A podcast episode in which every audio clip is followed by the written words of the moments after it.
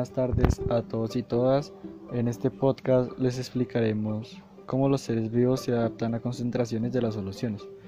Si bien es cierto que el agua es el solvente universal, no podemos olvidarnos de las otras soluciones que existen en la Tierra. Por ejemplo, el aire, que es una mezcla de muchos gases, el agua gaseosa y las trazas de material particulado, metales y no metales sólidos en suspensión.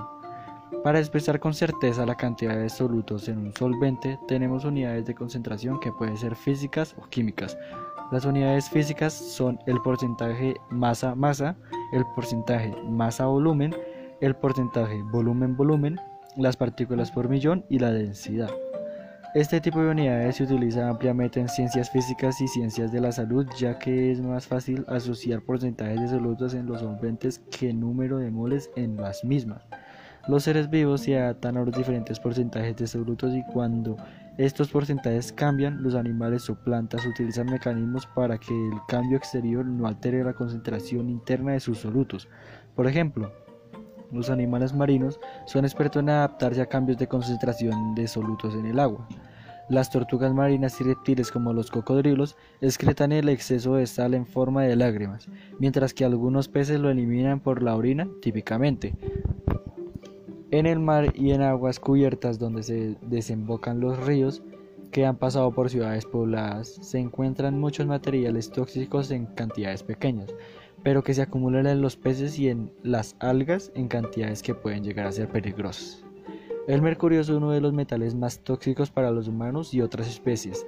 Se acumula a lo largo de la cadena trófica y en las aguas marinas. El plancton es el primer eslabón que consume y acumula mercurio.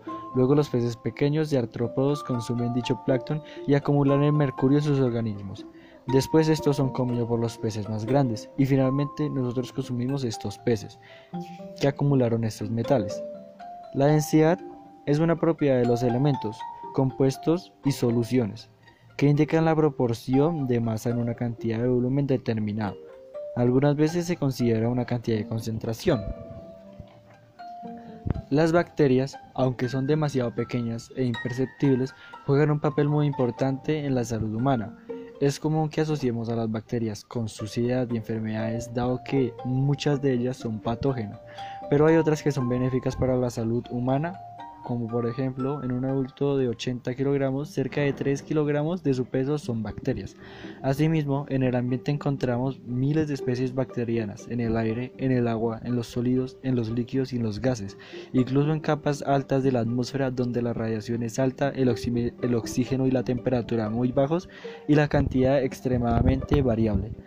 Muchas bacterias no son patógenas ni peligrosas para los humanos, pero otras sí, ya que sea porque nos hemos adaptado a ellas o porque adquieren resistencia a antibióticos, entre otras razones. La acumulación de los nutrientes en los medios se mide muchas veces con concentraciones químicas, como son la molaridad, la molalidad y la normalidad. Existe, existe otra unidad química que es utilizada para medir concentraciones de gases, que es la fracción molar, pero en estos casos no aplica el concepto. Gracias por escuchar.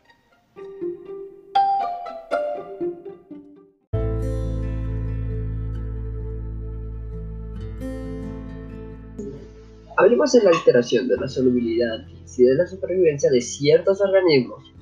La solubilidad de muchas sustancias se ve alterada por factores como la temperatura del solvente, la presión de componentes de la solución y la naturaleza del del solvente. El estado de subdivisión entre los factores existen muchos organismos acuáticos que son muy sensibles a estas condiciones, como algunas larvas de insectos, por ejemplo, los mosquitos y cucarrones.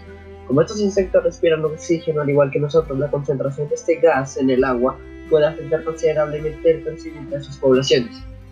El oxígeno, al ser un gas, se disuelve mejor en las aguas a bajas temperaturas, al igual que el dióxido de carbono, contrario a los gases. Los sólidos se disuelven mejor en solventes de altas temperaturas, aunque las sales de potasio, sodio y cloro son necesarias para que las especies acuáticas sobrevivan en estas concentraciones lo suficientemente bajas para que no se precipiten. Estos iones, junto con el dióxido de carbono, sirven para que las algas microscópicas sinteticen moléculas más complejas y las poblaciones crezcan, y son utilizados además como alimento para las larvas insectos acuáticos. Si la concentración del oxígeno disminuye, al igual que la concentración de CO2, las poblaciones de algas también disminuirán, y por tanto las poblaciones de insectos también alterando las dinámicas del ecosistema en parte están reguladas por estos organismos. Asimismo, la concentración de iones provenientes de sales aumentarán a concentraciones que posiblemente las larvas de insectos no puedan tolerar y sobrevivan sobre algunas especies que sobrepoblarán el medio.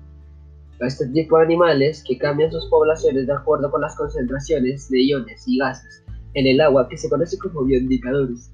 Ahora, la naturaleza del soluto también define su solubilidad si el soluto es polar, se disuelve en solventes polares, mientras que los solventes polares se disuelven en solutos apolares. Uno de los problemas más graves de la extracción de petróleo es cuando se derrama este líquido polar en cuerpos de agua, ya que no se puede generar una marcha flotante que afecta la vida de los organismos que viven allí.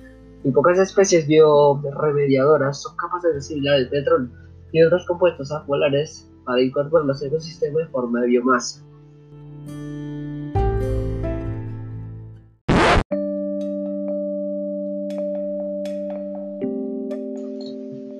Y, te y me preguntaron, oye, ¿cómo las grandes soluciones afectan a los organismos vivos de nuestro mundo y cómo funcionan?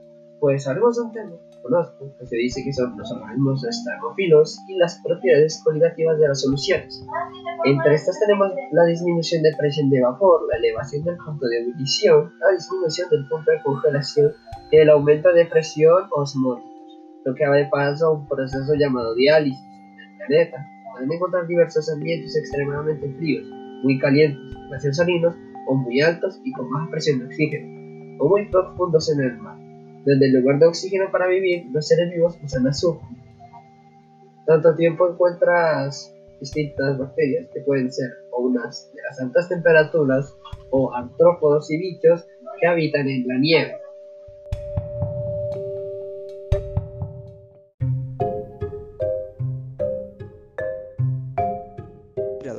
Animales extremos.